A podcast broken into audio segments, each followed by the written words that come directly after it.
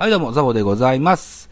今回はですね、ラジオトークでやっております番組、ミドル巨人くんの PR 会でございます。一つよろしくお願いします。ラジオトークには収録機能とライブ機能がありまして、収録の方はだいたい週5本程度アップしております。これは、Apple Podcast にも連携しているので、Apple Podcast も聞いていただけるんですけども、ライブはラジオトークでしか聞けないんですよね。で、えそのライブがあまり人がいっぱい来てくれない。そんな寂しいライブになっておりますので、ぜひ今回はね、PR したくて、えー、収録、聞いていただけたらなというふうに思っての回でございます。私がやっておりますライブは、えー、プロ野球中継を見ながらブツブツつぶやくライブと、それからたまにですね、えー、胸ポケットにスマホを突っ込んで作業をしながら、ブツブツつぶやく、そのようなライブやっております。えー今回お聞きいただくのはですね、10月の11日にやりました、問わず語りの点々点というサブタイ。トークテーマは、巨人の敗因。2022年は巨人が非常に調子が悪いシーズンでした。えーそれを、そうですね、えースポーツ報知の記事と、に合わせて僕の見解も聞いていただけたらなといった回を、ライブでやりました。その模様を聞いていただけたらなというふうに思っております。ぜひ聞いてやってください。どうぞ。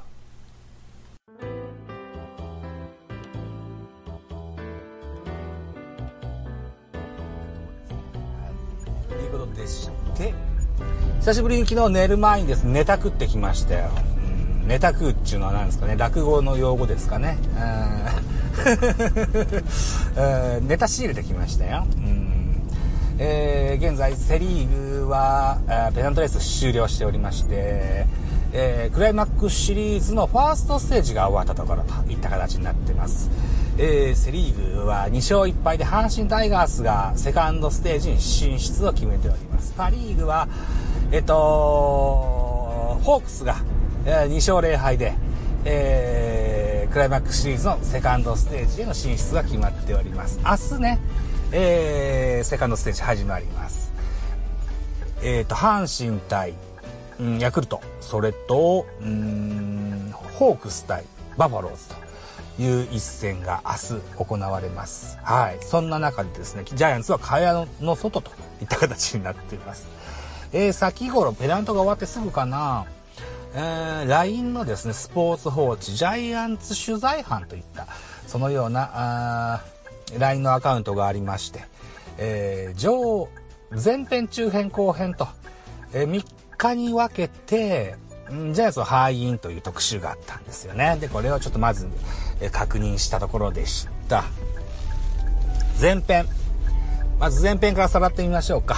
前編は8回のピッチャーが決まらずといった形で、えーと、写真は確か中川幸太が写ってたかな。中川幸太は昨年ですよ。えーっと、東京オリンピックの日本代表に選ばれたんですが、怪我を理由に辞退をいたしました。その時は胸が痛かったんですけども、そこから今度は肩だか肘だかがまた今度は痛くなって、っていうのが、えー結構早い段階でそれが判明して、えーっと、6月か7月ぐらいにはもう今季絶望といった形で、えーの覚悟になったそうでございます。で、えーっと、9月の半ばを過ぎて、やっとこさブルペンで立ち投げができる状態になってるよといったような経過になっております。うん。で、中川幸太がそのような状態で、うーん、えーゲームの後半に投げるセットアッパーとしては今シーズンは使えないといった状況の中で、えーリリーフピッチャーに目を向けてみますとですね、えークローザー候補だったビエイラも今年は前年に比べて全然良くないぞといった形になってしまいましてね160メ、えー3だか4だかマックスで出るんですけどねこれがあまりコントロールがつかんということもあって去年は結構いいいいとこまで行ってたんですけどね。うんが残念な形になりました。で当初は、えー大勢、えー去年のドラフト1の大勢は、えー先発候補だったんです先発予定だったんですよ、うん、先発予定、えー首脳陣はそう考えててで本人はセットアッパー希望だったんですよね。うん、そこにちょっとギャップがあったんですけども。で、台所事情で大勢をクローザーに回したことによって、これはハマりました。これはハマったんですが、大勢のつなぎ役っていうのが出てこなかったのが一個要因、大きかったです。えー、ビエイラもクローザー失敗。で、えー、じゃあセットアッパーに行っていうことにもならず、うん。デラロサも怪我と不調で、ピリッとしたせ芳しく、芳しい成績を収めることはできませんでした。そんな中ですね、桑原拓也ですとか、今村信孝ですとか、平内、平内ですとか、この辺りを使ってきたんですけど、まあ、平内はそこそこかなといったとこですが、そこまでの首脳陣の、信頼を得るまでには至らなかったといった形になっています。これがね、来年、再来年になるとまた違ってきたらいいかなとは思ってるんですよね。えー、ベイスターズの入江とか、伊勢とか、あるいは、ヤクルト木沢ですとか、このあたりの選手に、のような活躍ができるようなピッチャーになってほしいかなといったところになっておりますね。うん。で、それ以上関連することなんですけども、えっ、ー、と、それは放置の記事には書いてなかったんですけどね、えー、今シーズンはプロ入り初勝利を挙げたピッチャーが多く生まれたシーズンになりました。えー、赤星、えー、大勢もそうなのかな。あとは、堀田、山崎、直江、横川もそうだったかな。あと井上、このあたりがね、プロ初勝利を収めたんですけども、この中で、まあ、先発これぜ、ほ、あのー、みんな先発で記録したんですけど、こんな先発を 先発ばかりいてもしょうがないんで、誰かをその、ゲームの終盤に回せる選手がいないかなと思うと、白羽の家を建てたいのは僕は堀田健信かなというふうに思ってます。堀田健信、えー、っと、ストレートマックスが155かな？うん。ただね、先発させますとね、やっぱ彼は責任感が強いんでしょうか？それともコーチの指示なんでしょうか？長いイニングを投げさせるためには、おそらく7、8分のパワーで投げてくださいというふうな指示があったのか、自分でそう思ったのかわかんないですけども、先発起用で150を超すことはなかったんですよね。うーん。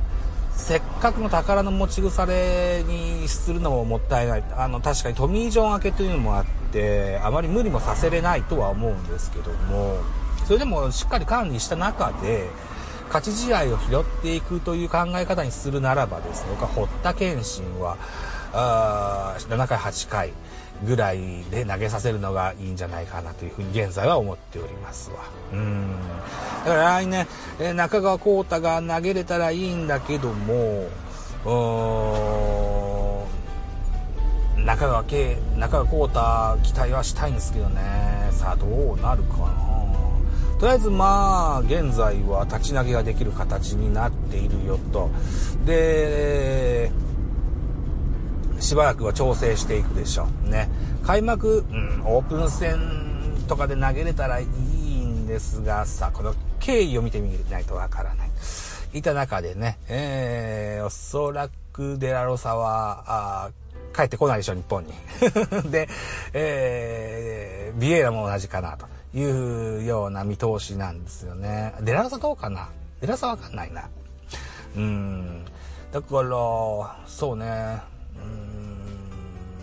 クロールはさ、そんなに悪くなかったので、クロールと、うん、それ、それクラスの、うん、クロあの、セットアッパー向けのピッチャーっていうのを取ってくる、来て、来たいな、というのと、ドラフトでもそのような類のピッチャーが取れたらありがたいかなというような見通しに僕は現在思っております。そして、うーん、このジャイアンツの敗の前編にも怪我でね、えー、中川幸太が使えなかったっていうのに踏まえまして、えーと、梶谷の話も出てましたね。梶谷選手は昨年の秋ぐらいにヘルニアの手術をしたんですよね。で、ヘルニアの手術をしてさ、オープン戦には間に合うだろうと思ってたら今度は左膝半月板ですよ。これで縫合手術ですよ。あで、今シーズンは1試合も1軍で活躍することはできませんでした。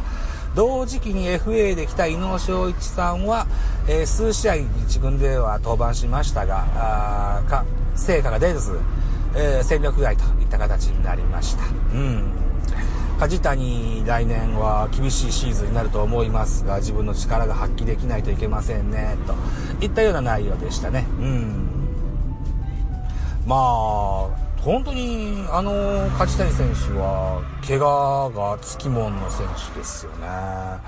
うんただ出れば数字は残る残せる選手ではありますのでね、えー、まあ早期に復帰は期待したいかように思っております。さあ巨人の敗因の中編でございます。巨人の敗因の中、えー、巨人の敗因の中編、えー、写真は岡本和真が写っておりました。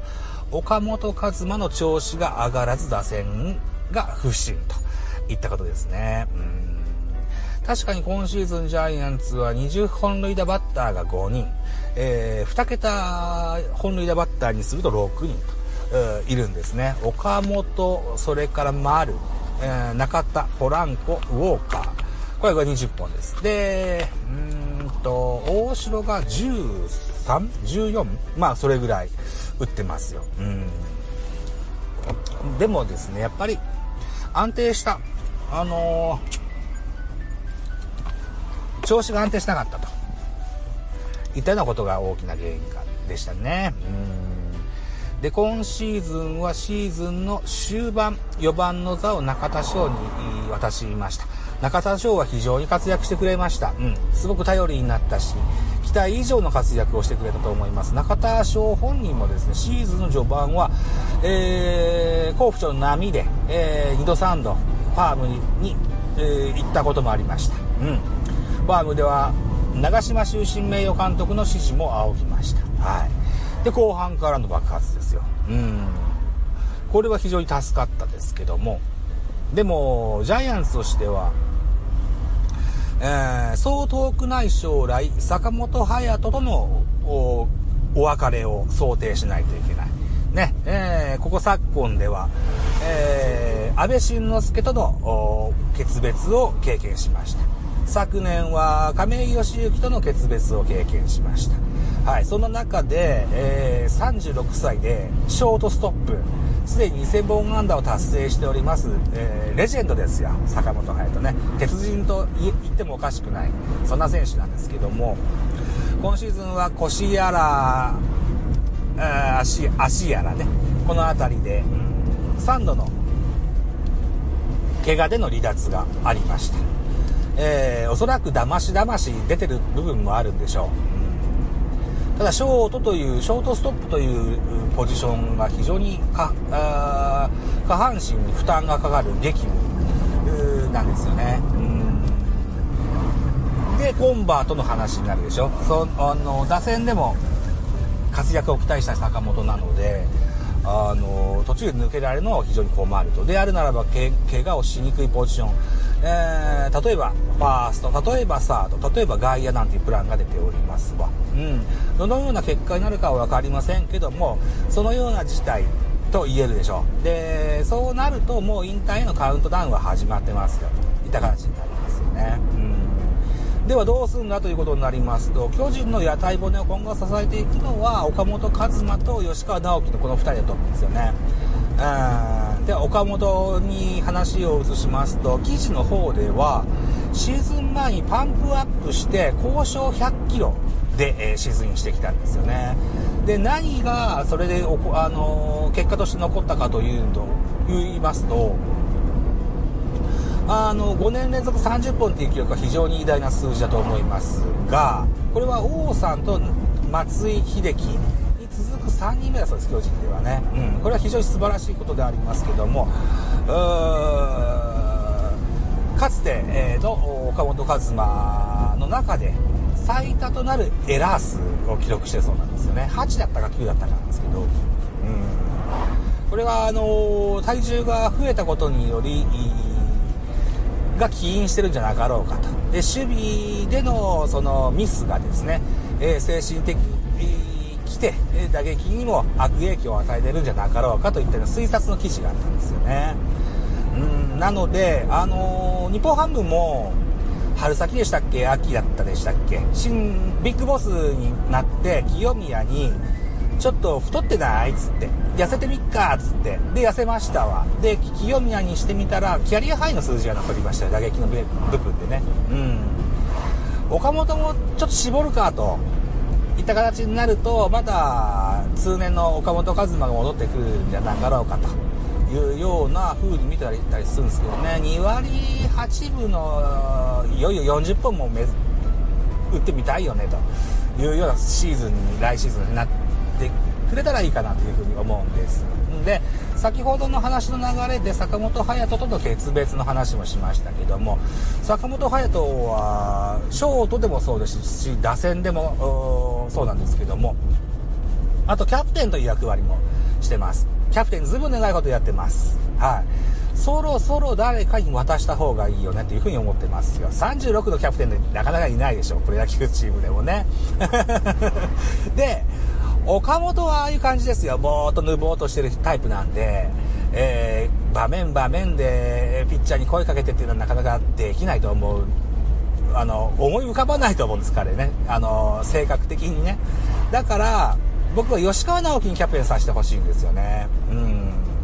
吉川直樹ね、非常に守備範囲も広いし、あの、ファインプレーも多いんですけども、僕、こういうプレーのことをビッグプレーヤーって言ってるんですよね。あの、あ例えば、なんでしょうね、出会い頭の大きなホームランもそうですし、えー、横っ飛びとダイビングキャッチもそうなんですけども、そういう選手に限って正面ゴロを簡単にエラーするなんていう傾向があったりするんですよね。これは非常によろしくないというふうに思ってるんですけども、キャプテンなんていう役割を一丁、かませてですね、彼に責任というものを一個乗っけることによって、その辺も大事にプレーしてくれるんじゃないかなと。じゃないと、マウンドにいた時のセリフも説得力ないよねというふうになるので、僕は吉川直樹には一個責任というものをプラスしたいかなというふうに思っております。はい。えー、東京読売巨人軍、そう遠くない将来、坂本勇人との決別があると思います。えー、その時にはもうすでに岡本と吉川のチームになっている状況にしておかないといけない。本当はこれに松原聖也にも入ってほしい。うん。こういったチーム作りになればいいかなというふうに思ってるんですよね。うん。はい。で、これが中編でした。で、後編、あ、今の吉川と岡本の話は僕が、僕の意見です。はい。で、後編ですよ。で、後編は、ベンチワークを触れてましたね。うん。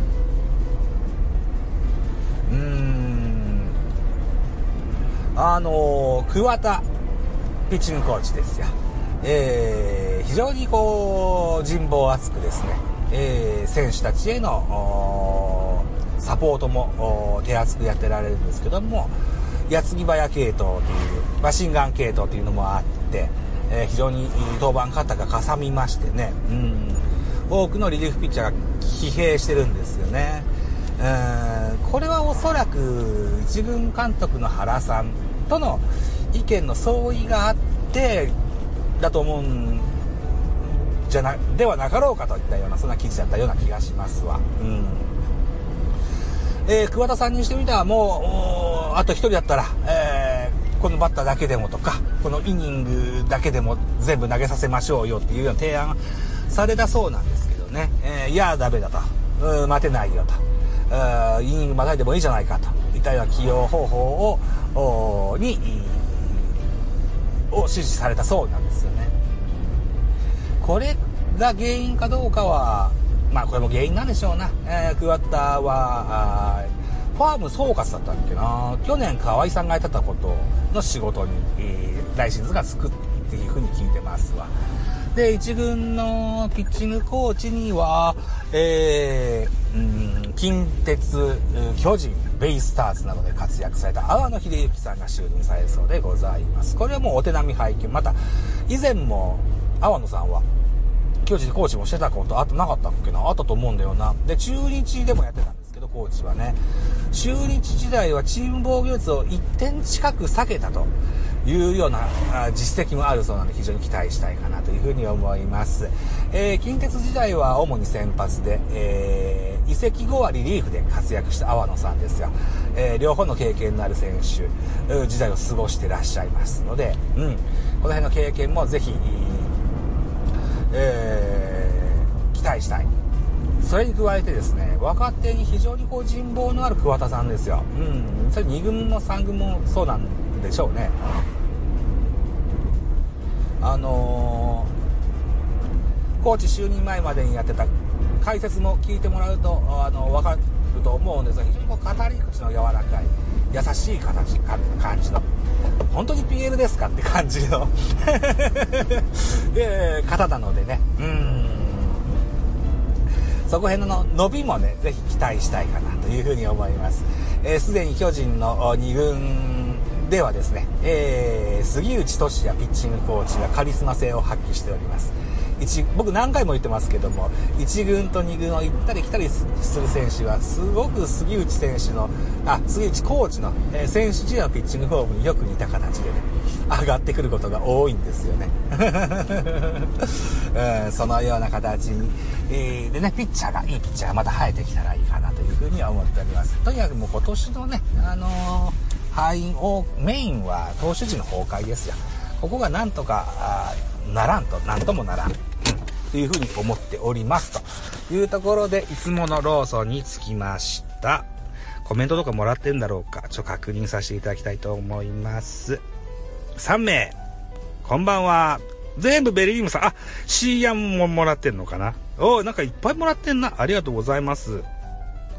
あ、信玄くんももらってる。ありがとうございます。お疲れ様です。お疲れ様です。ベリーム、シュ、ベリームさん、シューメーカーとアンドリースがローテに入ってくれると楽でしたね。そうでしたね。今村の起用法は気になるところです。今村はまたリリーフをするんでしょうね。シーヤン、ザボさんやーやーと、やーやーと。ベリームさん、阿波野コーチ、久保コーチは実績があるので、整備はできそうですね。そうですね。うん、久保さんも近鉄の出身のピッチャーでしたね。え、ベリームさん、桜井、伊能は来年どこかで見たいです。おっしゃられる通りだと思います。うん。伊能は難しいかな。桜井はどっかパリーグあたりで拾ってくれないですかね。えー、岡本の不振を中田が終盤カバーできたのは大きかったですね。うん、大きかったですけど B クラスは B クラスですな。うん。塁を埋めて岡本中田に回したい。そうですね。だから出塁率ですわな。うん。先ほども言いましたように、えー、吉川とそれから松原聖也、この辺りが、もうちょっと出塁率上げてくれると助かります。一番器用のよしが多かった吉川ですが、3番でも面白いかなというふうに思うんですよね。うん。1番松原、2番に、じゃあ誰だろう。仮にウォーカーとして3番吉川。4番が、岡本5番、丸6番中田ぐらいがいいんじゃないかななんていうふうに思ったりするんですけどね。うん。ウェリームさんです。吉川ともう一人出塁してく、あ、あ、同じこと言ってますね。ウェリームさん、えー、一郎も筋肉つけすぎると体が重くて動けなかったと言ってました。まあこれはね、先人の声にも耳を貸すんでしょうが、実際自分で経験してみるとわかりませんわね。あだから岡本もいい経験が今年はできたんじゃなかろうかというふうに思っております。ベリムさんです。坂本のスキャンダルの後に鈴木講師の復帰は少し驚きました。そうなんですよね。鈴木、高弘とそれからデブ大久保が入閣をいたしました。実はね、去年ね、この二人僕喋ってるんですよ。あの、ここから NEXT っていうスポーツサイトがあって、で、そこで、なんでしょうね。いわゆるこう、ツイッターで、うん、当時聞いたのは2000人フォロワーぐらいあって、それから、ツイッターで盛んに活躍してる人を対象に選びましたと言ったところで昨年の9月、8月か、8月の末ぐらいに鈴木尚広さん。で、えー、昨年の9月の上旬ぐらいにデーブ大久保さんとね、えっ、ー、と、ズームだったかな？ズームだったと思いますわ。えー、おしゃべりしたことがあるんですけどね、その二人が、えー、2023年から入閣とは、僕、個人的にすごくびっくりしてますし、あの、嬉しく思ってます。はい。ベリームさんです。扇の要、大城にキャプテン任せるのもありかと思います。そうですね。ただ、大城ね、自分がやんなきゃいけないっていう、う何でしょうです。うんタスクが多すぎてパニックることがあるんですよね。打撃もそうだし、キャッチャーとしてこうリードも、ピッチャーのサポートにしても、それから、えー、何でしょうね、えー、守備にしてもそうですよ。うん、盗塁阻止や、ランダムプレイやなんやかんや、考えることがいっぱいありすぎてね、ちょ、そこは安倍晋之助とちょっと違うところですよね。安倍晋之助は打撃が、あのー、抜群だったから、あの、あんましバッティングの方には考えが向かなかったんじゃないのかな。うん。ほっといたら普通に3割30本打つ選手だったんでね。うん。えー、そこはちょっと大城とは違うとこではあるとは思うんですけどね。さあ、大丈夫でしょうかこの今いるローソンは非常に僕のスマホと相性が悪くって、声が聞こえますか？どうですか？はい。これでじゃあ大丈夫かな？今 Wi-Fi を切りました。ベリームさんです。軽快なフットワークで有名な桑田コーチ。そうですね。ピッチャーコーチ、交代の時にね、トントントンって ステップ踏んでマウンドに駆け寄りますよ。うん、若いですよね、桑田さんね。あんなステップでですね、桑田ロードが作られたわけですよ。ジャイアンツ球場ではね。桑田コーチには当時のフィールディングを鍛えてもらいたいですね、と。うん。守備そうですよね。今シーズンは非常にあのエラーの多いシーズンでした。うん。そういった中で、えー、っと、ヘッドは阿部になるんだけど、あ総合コーチに河合さんが入るんですよね。えー、去年までは巡回コーチだったんですけど、ファーム、ファーム巡回コーチだったかな？ファームコーディネーターだったかな？まあ、そんなやつだったんですけど、一軍に定着してくれます。はい。えー、河合さんね、鬼軍曹と言われるぐらい怖いコーチですのでね、ピリッとさせてほしいかなというふうに思います。ベリリームさんです。えーと、村田コーチ、実松コーチ、えー、松本コーチはユニフォームを脱ぐのは寂しいです。うーん、そうですね。松本哲也は何すんだろうなとりあえず、うん、育成の星と言われた彼ですよ。もうおそらく、球団職員かなんかになるんじゃないのかなあ、よく聞こえるよって言ってもらってますね。シギアンさん、ありがとうございます。いや、このね、僕の持ってるスマホとね、このローソンのね、Wi-Fi の相性が非常に悪くって、僕がこう、誰かのライブを聞いて、聞きながらね、えー、このローソンに来ますと、うん、大体、音が止まって、コメントも止まっちゃうという現象が 起きますもんですからね、Wi-Fi を切りましたよ、といったところでございます。といったところで現在3名の方がお聞きですか？ありがとうございます。はい。はい、といったところでね、うーん、残り2分と30秒になりました。巨人の敗因というトークテーマで喋ってみました。うん。そうね、あとは何が思いつくかな悪いとこばかりでもなくってね、例えば、増田陸ですとか、さっきも言いましたように初勝利のピッチャーが何人も出てきたというのも一個買いですよ。うん。それで、ウォーカーは、あこの秋、アメリカには変わりませんと。日本に残って修行しますと。いったような、何やら 昭和の、プロ野球選手みたいなこと言ってくれてるんで、非常にそれは嬉しいですよね。うーん。非常に期待したいかなというふうに思っております。守備は徐々に上手くなってきてます。まあ、ゲのゲですけどね。今でもね。あとは早球ですよね。うん。怪我でもしてんじゃないかって心配されるのは早球してますからね。これがピュッと投げれるようになると大きいかなというふうに思っておりますと。はい。だから、とはドラフトと、それから外国人。うん。どのような、あこれはね、巨人にか関わらず、どの球団でもそうなんですけどね。どのような選手を連れてくるか、引っ張ってくるか、トレードはどうなんだ、現役ドラフトはどうなんだ、えー、戦力外になった選手の拾いとか、トライアウトはどうなんだ、いろいろあると思いますけども、それも全部ふっくる、ひっくるめてね、えー、駒揃えてね、えー、来シーズンは、2連覇中のヤクルトに立ち打ちできるような、そのような戦力を整えていけたらいいかな、なんていうふうに思っております。といったところで1分を切って参りました。はい。いうことで、やっぱね、マシンガントークが楽です、僕。収録配信者だからね、やっぱね、ポッドキャスターってそうなんですよね。ライブっていまいち得意じゃなくてね、えー、ということでございましたよ。うん。えー、現在お一人抜けまして2名様です。ありがとうございました。はい。というところでございます。はい。と、まあ、このようなものをやっております。基本的に、えー、ラジオトークやスタンド FM のライブなんていうものは、こう、リスナーさんからですね、コメントやギフトを頂戴しながらですね、コミュニケーションを取りながら進めていくのが望ましい形かなとは思うんですけども、あのー、そのお客さんが来てくれないと何にもならないので えー、まあ、ライブというか生放送のようなものをね、たまにやってたりするんですよ。ぜひ、ぜひね、それ聞きに来てください。よろしくお願いします。コメントやギフトもお待ちしております。はい。でですね、うん、ラジオトークのアプリをインストールしていただきまして、えー、フォローいただきまして、通知をオンにしていただきますと、アプリが起動してなくてもですね、告知が飛んでくるような形になっております。はい。ぜひご反応いただけたらな、なんていうふうに思っております。